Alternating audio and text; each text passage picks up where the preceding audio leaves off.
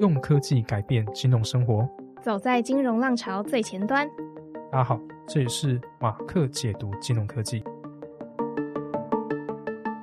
一个专注于金融创新的创业者，希望透过文字与声音，让大家知道科技正一步一步的改变我们的生活。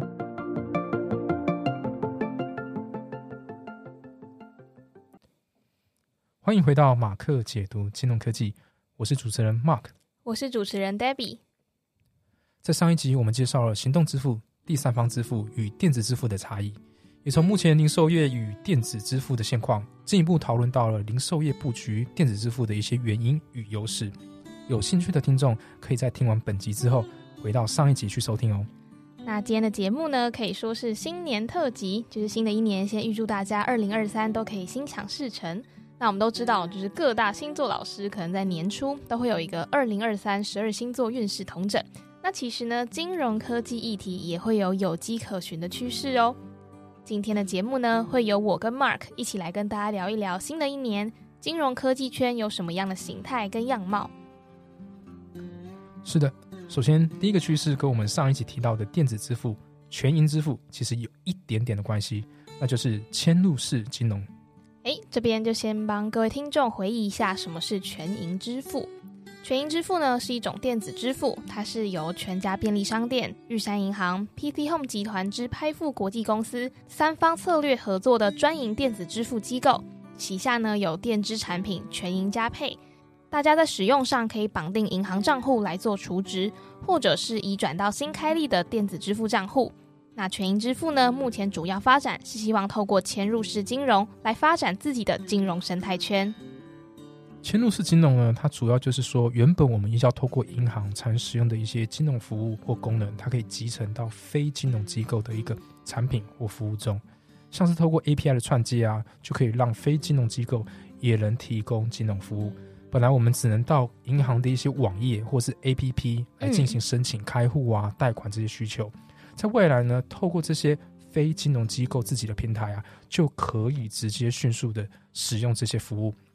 那民众呢，只要依照呢他日常习惯使用的平台啊，到那些平台来使用就可以了，可以非常轻松的完成一站式的金融服务。哦，透过这些 API 创机啊，让用户在各个场景体验到完整的金融服务。那简单用几句话去统整的话，基本上就是银行级服务。在嵌入式金融下，银行已经转变成一种服务，而不是只是一个机构。它可以存在在各个平台上面，像是旅游网站，能直接让用户购买完旅游行程后，就直接顺便一起买保险，他就不用额外再到保险公司去购买。流程上呢，可以说是更方便的。这些都是嵌入式金融的应用。那嵌入式金融它的潜力真的是不容小觑哦。从二零一六年到二零二一年，创投公司投资嵌入式金融市场的资金成长近有五十倍，来到了四十二亿五千万。根据私募股权公司 Lightyear Capital 预估，嵌入式金融于二零二五年能够为金融服务业者提供额外两千三百亿美元的收入哦。没错，嵌入式金融的浪潮真的是来势汹汹。但事实上呢，嵌入式金融啊，它可以再细分一点点。这边呢，我们就谈谈比较热门的，像是嵌入式支付、借贷以及嵌入式保险。嗯，首先呢，第一个就是嵌入式支付，它主要聚焦呢在日常生活的一些买卖，让消费者跟商业的买家呢，他们交易的购买能够更方便以及更轻松，只需要简单按一下按钮就可以实现即时支付。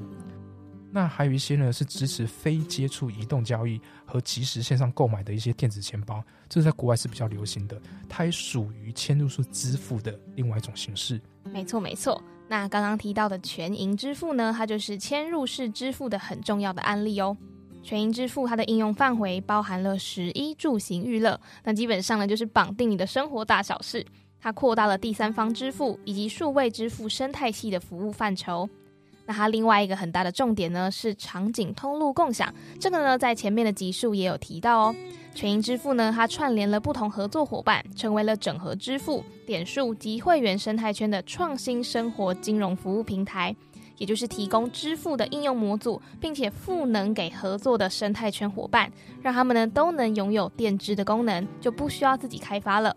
那用实际的例子来说。全联就因为全银支付能够共享全家的点数资源，这样子呢就串起了彼此的会员生态圈。没错，借由像这样子的合作伙伴的串联啊。就可以让支付还有点数成为整个生活场景中可以及时取得的一项服务。这个呢，就是嵌入式金融科技发展的关键推动力。嗯，而跟我们刚才提的全银支付啊，就是希望能够透过这样的模式，达成所谓的 payment as service 支付及服务的一个愿景。嗯，那刚刚 Mark 有提到嵌入式金融有三个种类嘛？那第二个种类呢，就是嵌入式借贷。诶，这个呢，我们前面集数也有提到概念哦。所谓的嵌入式借贷，是将信贷或是融资产品整合到了非金融服务公司，例如说零售商啊，或是市场这样的地方。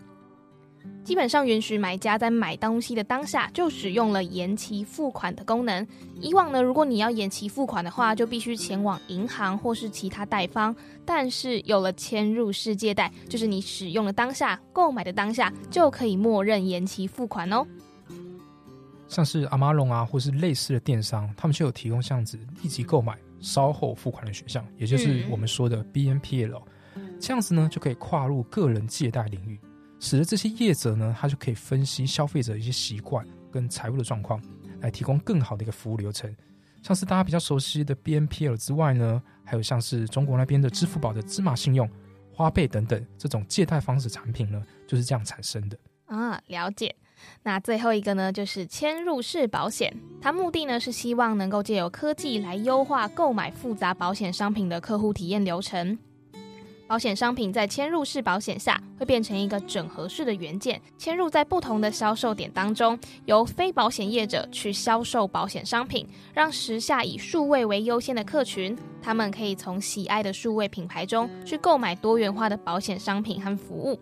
那嵌入式保险呢，有一个很典型的案例，就是你可以在旅行当中看得见。当我们每次购买机票或火车票的时候，其实同时都会获得旅游保险哦。那另外一个很经典的案例呢，就是特斯拉。特斯拉呢，它透过其专有的汽车销售计划去提供汽车保险。那想要问 Mark，嵌入式保险有什么样的优点呢？主要有三个优点。首先呢，它可以减少所谓的行销还有获客成本。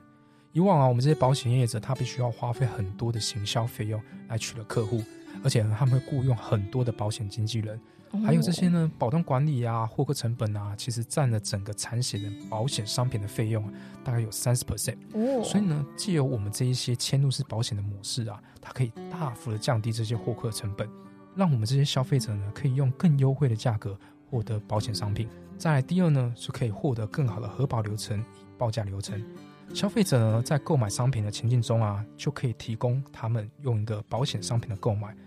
而且我们可以直接取得相对丰富的数据跟资料，来作为报价跟核保的依据。哦，这些平台呢，也可以借由过往的一些数据分析啊，来辨识一些高风险的客群，来减少理赔的一个风险。嗯，最后呢，就是他们可以扩大一些原先的保险市场。因为有一些呢，保险商品它属于非强制性，所以呢，对于这些保险公司来讲啊，如果他们可以拥有更多的曝光，就越有机会可以接触到这些潜在的客户，越多客户就有越多的数据，有更好的一些管控风险的方法，而且可以提供更优惠的价格给客户，等于是一个三赢的一个局面。哦，那以上呢就是嵌入式保险的优点。那在这个第一个部分，想要问 Mark，我们要怎么抓紧二零二三年嵌入式金融这个趋势？那听众可以有哪一些关注的方向呢？嵌入式金融啊，在台湾啊也越来越热门。嗯，但其实这些金融服务啊，要在其他平台去使用啊，尽管会多多少少都还是有他自己的考量。嗯，大部分呢，都还是要通过试办来调整这些流程，或是来确定这些流程是 OK 的。嗯，所以呢，大家可以多多关注法规的修改呀。或是一些金融机构试办的一个相关的消息哦，我觉得啊，其实大家也可以去关注全银支付的发展，毕竟呢，他们的发展蓝图是以嵌入式金融为主轴，应该会比较去积极去实现这样的生态圈的一个形成。哦，了解了解。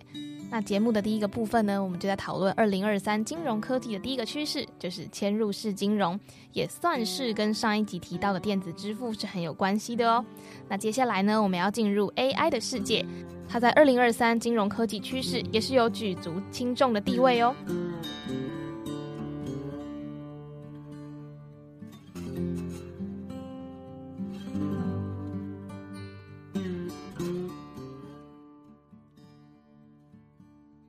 二零二三金融科技的第二个趋势呢，跟 AI 很有关系。我跟 Mark 呢要来谈谈 AI 对金融科技圈的影响，还有一定要提到的 Chat GPT。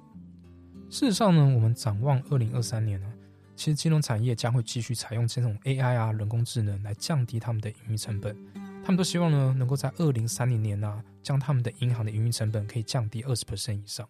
哦，所谓的 AI 用在金融科技领域。是指说，面临金融环境与客户行为的转变，各银行呢都纷纷建立了专业的 AI 部门。他们希望可以借助 AI 的学习能力，包含语音、影像、身份辨识等等的 AI 技术，逐步去渗透银行业务与经营管理层面。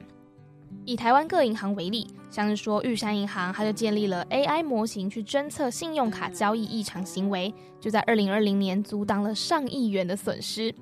国泰金控呢，就发展了 AI 身份认证、投资管理、健康侦测技术；永丰银行呢，则是建立了机器学习的信用风险演算模型。这些呢，都不算是一系之间达成的哦。我想要问 Mark，银行在 AI 技术的运用方面，有经历过什么样的过程吗？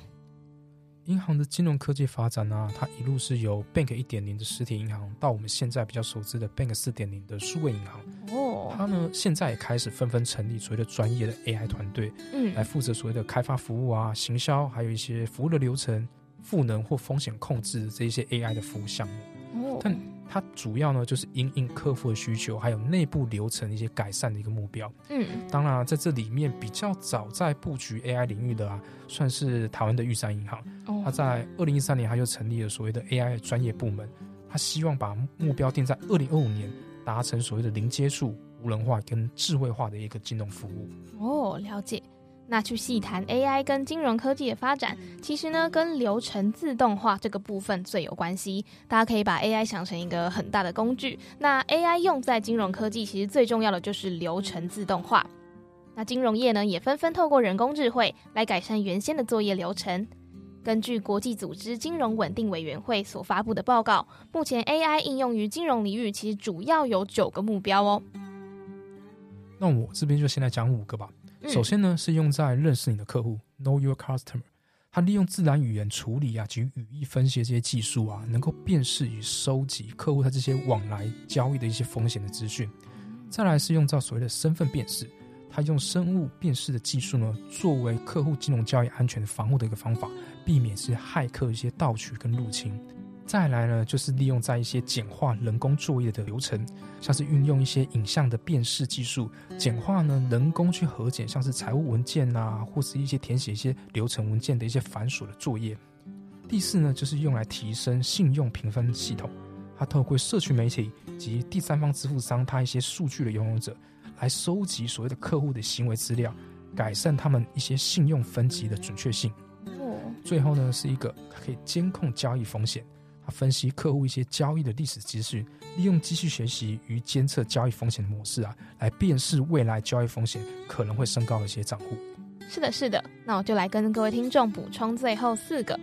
接着第六个目标呢，就是智慧客服。现在呢，都强调流程要一化，要电子化。那金融科技导入 AI 技术，是可以简化申办的流程及例行服务，并且呢，都有自动回复消费者的咨询服务。其实它不只是加速效率，也让发展不平均的都市跟乡村能同时并且及时享有同样的服务哦。第七个目标呢，则是理财咨询，AI 可以根据客户不同的财务目标以及需求，规划不同投资组合商品及服务。那这个呢，真的是要借助 AI 科技去分析大数据，才能够做出更克制化的咨询。再来第八个目标呢是精准行销，它跟第七个理财咨询是用相同的 database，那这边着重分析各类客户的特性，那去区隔不同的商品以及定价，去提供差异化的金融服务。那最后第九个，也就是最后一个目标是偏向监理机关的，就是诈欺侦测，它针对高敏感度的洗钱、资恐及理赔等行为，去提供预警的功能。那以上呢，这九个特性都大大的让金融科技的服务效率更高，也就是聚焦自动化流程，也是 AI 导入金融科技很重要的一个原因哦。麦肯锡也分析啊，AI 技术啊，它未来每一年啊，可以为全球的银行业创造高达一兆美元的一个价值。真的是一个很可观的数据呢。那既然我们今天要讲的是二零二三的趋势，在 AI 这个领域，绝对无法忽视的，大概就是可以写 code、写论文的 AI 工具 Chat GPT 了吧？Chat GPT 呢是由 OpenAI 开发的自然语言处理的模型，它是由模型 GPT Three 延伸出来的 GPT Three Point Five 的一个制作的。它可以透过大数据来分析和理解输入内容的一个含义，并判断上下含义呢，来生成相对应及连贯的回应。而 GPT 三这个模型呢，也是目前全世界最大的一个语言处理模型之一。它拥有一千七百五十亿的参数啊，这些内容呢，大部分就来自于网络啊，或是维基百科，还有社群贴文等等。嗯，这些呢，都能让 Chat GPT 呢，能够相当自然的组织这些语言。没错。目前呢，在大学校园内，这个工具呢也是被大家广泛的讨论。因为很多学生在写作业的时候，都希望哎有个工具人可以帮你充点字数，让你可以顺利的交作业。那白话一点来说呢，Chat GPT 它不仅仅是一个聊天机器人，而是上知天文下知地理，可以针对使用者的问题去给予相应的长篇回复。那除了给予回复之外呢，它还可以问答解惑、写程式和 debug，甚至撰写论文、剧本、小说、诗歌等等，都难不倒这个 AI 工具。虽然啦，它有时候还是会出现令人啼笑皆非的答案，但是其实大部分就是你纵观来看，它还是编的有模有样，而且有时候还蛮让人惊艳的，就是真的很像一个真人在回答你的问题哦。真的，我自己本身使用过啊，我也觉得非常惊人。差点就爱上他了，但是呢，我们如果把这些事情还是回归到金融科技来看呢，嗯，Chat GPT 呢，它目前还是处于一个被观望的一个阶段，未来呢，是否真的可以协助这些金融业者啊，更准确的与客户沟通，并提供服务啊，或是协助分析等等，像是分析投资啊等等这些东西，或是呢，可以帮组织节省一些时间资源，让其他的一些员工呢，可以专注于他目前手上的工作。那这个就是我们在二零二三年呢会受到高度关注的议题之一。嗯，了解了解。那第二个部分的最后，还是一样要问 Mark，要抓紧二零二三这个 AI 的趋势，听众可以有哪一些关注的方向吗？我自己本身呢，在参观去年的 Think Taipei 的展览的时候啊，其实就发现很多参展的厂商啊，就是以 AI 为主题来提供服务，像是用 AI 来做反诈欺、反洗钱。还有消费者用户的轮廓啊、描绘跟预测行为预测等等，当然更不用说一些形象预测、流程自动化等等，这些都已经在目前的市场上可以成熟到商业化使用的服务。已经不是过去我们说 AI 哇，好像是做很不好，或是天马行空一个主题。嗯，所以大家如果有在关注 AI 在金融领域的应用发展啊，ChatGPT 我自己个人啊，这是我个人的一个想法，嗯，它是有机会是一个上一个商用化的一个标的。相信未来几个月啊，就会出现相对应的服务啊，来让大家来使用。哦，那大家可以跟紧这个话题、这个议题喽。节目的第二个部分呢，我们一起聊了二零二三金融科技趋势的第二个点，就是 AI 科技以及 Chat GPT。那以上呢，都比较偏向金融科技业者跟消费者的部分。那其实，其实监管方跟监管科技也有正在发酵的事情哦。我们就一起听下去吧。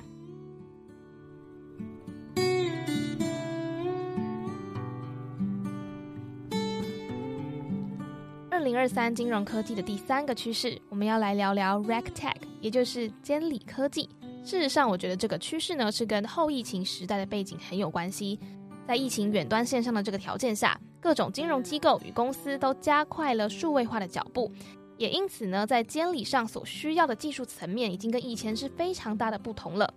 尤其是监管单位也必须同步的转型。才有办法透过监理科技去管理这个快速变动的金融科技市场，它的重要性呢是不亚于其他 FinTech 的类别哦。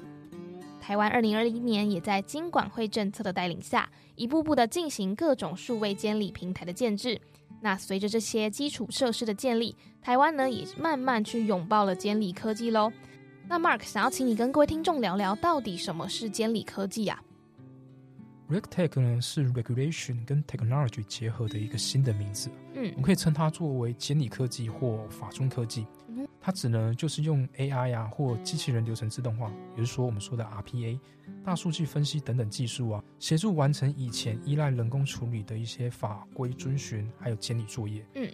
这些新技术的引入呢，将可以大幅降低原先的遵循监理成本。或者呢可以做到实时监测，以更快的方式来进行警示，还有危机处理。了解了解。那如果要更去细分运用监管科技，就是运用 RegTech 的人员的话，其实还可以再分为两个哦。第一个呢，它是利于业者去运用，也就是所谓的法遵科技。金融业呢，可以说是世界上监管最严厉的一个行业之一。业者为了去配合监理机关的要求，其实是需要花很多心力去找寻遵循的方法的。那因此呢，业者会希望在不影响正常营运的状况下。去借助资讯科技来应应法规的变化以及需求，去运用最有效率的方式来解决法律的问题。像是 AQ Matrix 是一家提供金融监管合规的一个软体服务商，它可以通过呢云计算的平台，为一些投资经理或是资产管理的机构，还有证券公司等等，这些呢提供数据聚合、风险防范，还有自动化报表等等。最重要呢，就是可以提供监管合规的服务。让他们呢，可以在不同的国家，也可以符合当地监管的要求。嗯，了解。那第二个呢，则是监理科技，它可以利于监管机关去监管金融市场。刚刚我们是说业者去遵循法规嘛，那这边第二个想要讲的是监管机关去运用监理科技，它就运用监理科技呢，去监管了金融市场。毕竟金融市场是不断改变的嘛，它的复杂程度是加剧的，新形态的事物呢，也一直出现。如果监管机关一直用原本的工具跟技术，会让监理效率逐渐降低，甚至产生监理事故无法掌握的窘境。因此呢，监理机关希望透过这个科技监理工具，去解决传统的监理问题，来提高工作效率。比如说啊，台湾目前就是由中央存款保险公司，嗯，来开发一套存网银的监理系统，它用 API 呢来收集存网银的二类监理资料。包括了及时的通报以及定时申报的一些资料等等，让这些资料传输可以数位化，更快速的传输进去。嗯，了解。那其实监理科技的实际应用领域也还蛮广的。第一个呢，就是风险资料整合与管理，它采加密、单元级安全、资料截取与资料共享的技术，或进一步使用区块链来改进金融机构与监理机关的资料管理模式，提供更安全并且更有效率的会诊方式。还有三建模、情境分析与预测，就是透过以机器学习、进阶分析和新进模型改进建模及资料分析，让监管者可以在大量复杂的资讯当中，迅速的去取得重要的观察指标，并且呈现在视觉化的监控仪表上。还有透过深层学习技术，其实是跟 AI 有关的哦，使监理雷达能够理解法规，让金融机构在尝试新的商业模式的时候，也不会碰触到监管的红线。这里呢，其实还有一个很重要的一个应用，就是及时性。因为现在的那个时代的变化其实非常快速啊，嗯，整个商业模式的改变也非常快速。监管机关呢要做守门员，当然也要拼这个速度。嗯，RegTech 呢就是可以做即时交易上的一个监控与拦阻，透过我们刚才提的机器学习来进行对于即时交易的一个监控以及预测的分析，你才有办法对于现在可能会出现的风险来进行示警或是拦截。嗯，了解。那我们接下来就把场景推回台湾。我想要进一步问 Mark，台湾的监管单位是如何推动数位监理的呢？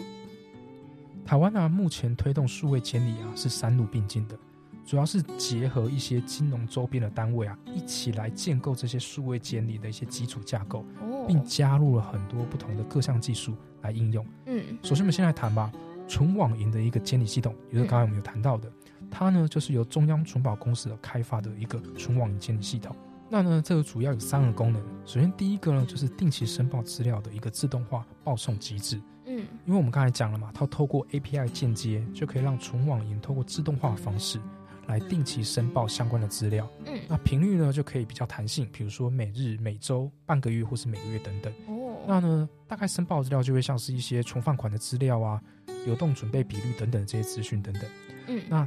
第二呢，就会是即时流动性的警讯监控机制。譬如说吧，当有一笔存款交易资料超过十分钟都还没执行，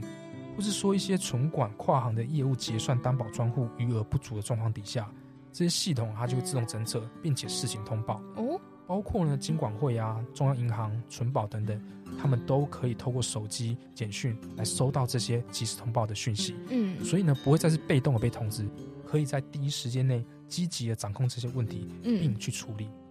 那最后呢，就会是所谓的你一些资料仓储的一个系统的建立，因为你会收集很多的资料，所以呢，他们就有个统一的窗口来存放这些数据资料库。那这些数据资料库呢，比较好的一个方式呢，就是它可以用视觉化的仪表板来产出一些分析的资讯跟报表，能够方便这些监管人员呢来监控以及强化监控这些流动性的风险。那第二个建制的平台呢，就会是所谓的票券数位监理平台，这是由集宝结算所所建制的票券金融公司数位监理申报机制。哦，这个机制呢，就是提供票券金融公司啊，采取 API 的一个自动化申报，还有呢，就是串联金融周边单位化的一个资料，也能提供一个视觉化的一个监理资讯，并且建立更多指示啊、通知还有监理的功能。那它主要是建置在数位监理的申报系统以及监理分析入口的两大平台。那它呢，它跟第一项的纯网银的监理系统啊，其实达到功能都蛮类似的。首先呢，就是让资料给数位化传递、串接；第二呢，就是及时的监控以及通知的机制；最后呢，就是数据仪表表的展现。所以呢，这些东西建制的目的啊，都是能够达到数位监理的这样功能，只是呢，监管的单位是不一样的而已。哦，了解。那最后呢，第三路呢，就是银行业的数位监理申报作业。监管机构啊，除了被动的接受金融机构申报啊。其实它可以透过这些我们刚才讲的 API 的界面程式，主动的去抓取这些金融机构的资料，嗯，也是一样的，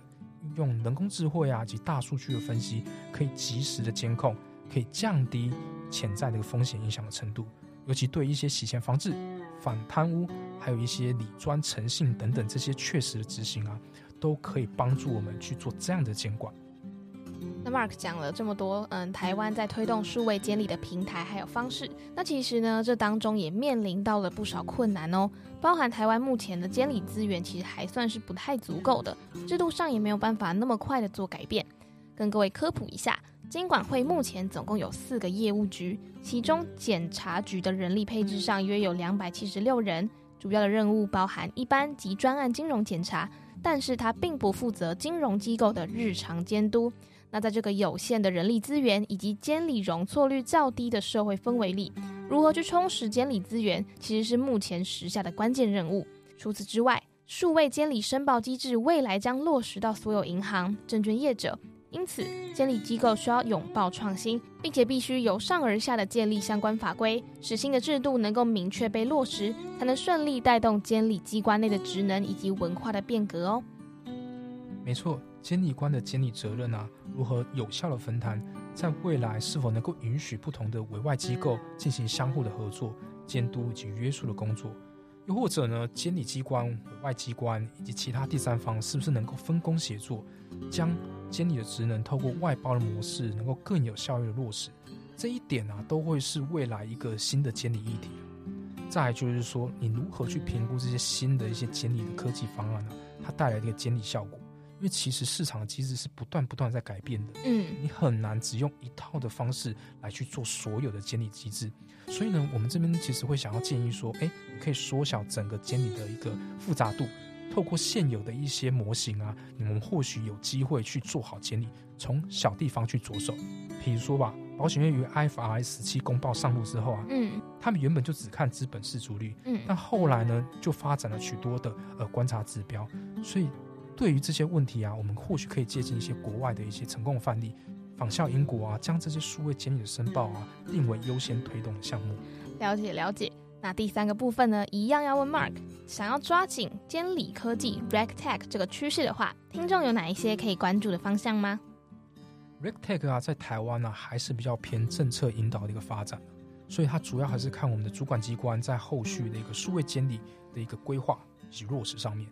当然啊，金融业也会根据所谓的呃监管方式是不是改变啊，来进行相对应的调整，进一步合乎监管的标准。所以呢，大家如果想要关注 RegTag 啊，可以再多多关注监管法规的这个调整。今天呢，谈了二零二三三个金融科技的趋势，包含嵌入式金融、AI 技术，还包含 Chat GPT 以及监理科技 RegTag。最后的最后，我们就请 Mark 来说说二零二三金融科技的总提点吧。零二三年的金融科技圈，Mark 最后有什么想要同整或者想要补充的吗？当然啦，除了刚才我们谈到这三项啊，其实还有很多。像近期热门发展的一个 FinTech 绿色金融科技，这个呢也是二零二三年台湾政府一个主推的一个政策。嗯，还有就是长久以来都很受到关注的重点啊，像是替代金融，就是一些呃原本银行可以做的一些，比如说借贷啊，变成 P2P 借贷这种替代性金融服务，嗯以及金融 SaaS 服务，还有 CBDC 央行数位货币这种热门的话题。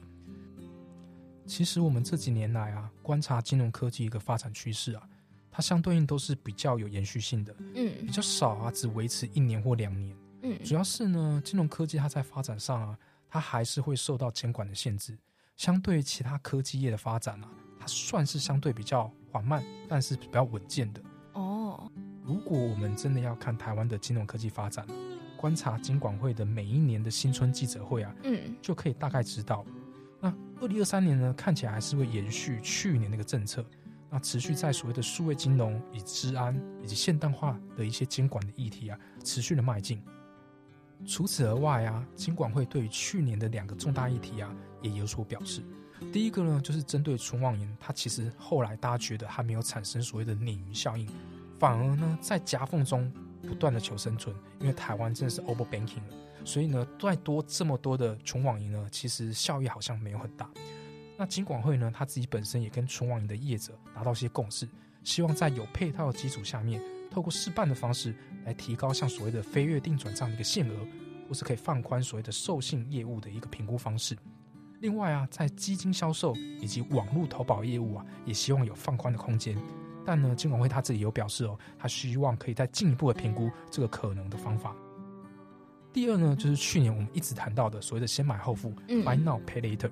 金管会啊，他在今年他也特别找了国内的一个最大龙头业者来进行沟通，就是先找他喝咖啡啦，希望呢可以强化这所谓的风险控管机制以及投资人的保护。在国外呢，其实的做法就是说，哎，我们尝试去列出这些监管的法则要怎么列出来。那嗯金管会目前就是说，哎，我先不立法，那我就先劝说你嘛，你还是要把这些机制建立起来。嗯那未来有机会的话，当这些机制都建立的不错了，我们再来修正法律，可能会好一点。嗯希望透过这种方式呢，来避免再次引起所谓的我们之前讲的双卡风暴的发生。嗯以上这些发展呢，对台湾金融生态圈会造成多少影响，或是会不会有什么新的事件发生呢？嗯，其实大家都可以持续的进行关注哦。看来金融科技圈进步的速度是比以前更快的。有兴趣的听众呢，都可以积极的追踪相关新闻资讯，一起跟上金融科技的动脉。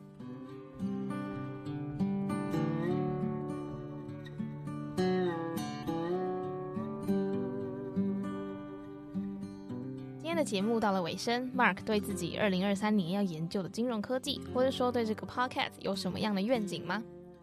其实，在去年十月开始重新开启了这个 podcast 的录制嘛，在整个录制的过程当中啊，我自己也学习到蛮多东西的，因为嗯。我自己必须要再把整个资料去做重新的整理，然后再去把东西更挖掘的更深一点，希望可以带给每一个听众更多的东西。嗯所以说，我自己也从里面得到很多。那我也很希望，就是说，未来如果有机会，嗯大家可能是在业界工作啊，那你自己有真的很想要分享的一些服务或产品啊，也可以过来报名，说，哎，你想要上来节目来分享你的东西。我觉得透过这样对话或是这样子的分享啊，其实可以更让我或是让我们的听众可以得到越多。所以我非常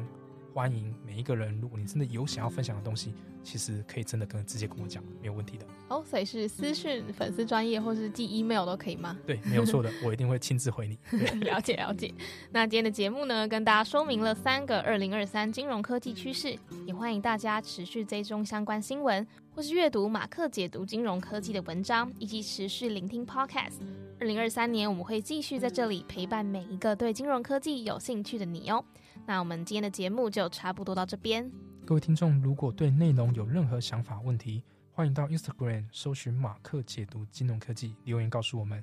如果喜欢我们的 Podcast，欢迎按赞与分享。用科技改变金融生活，走在金融浪潮最前端，我是 Debbie。我是 Mark，这里是马克解读金融科技，我们下次见。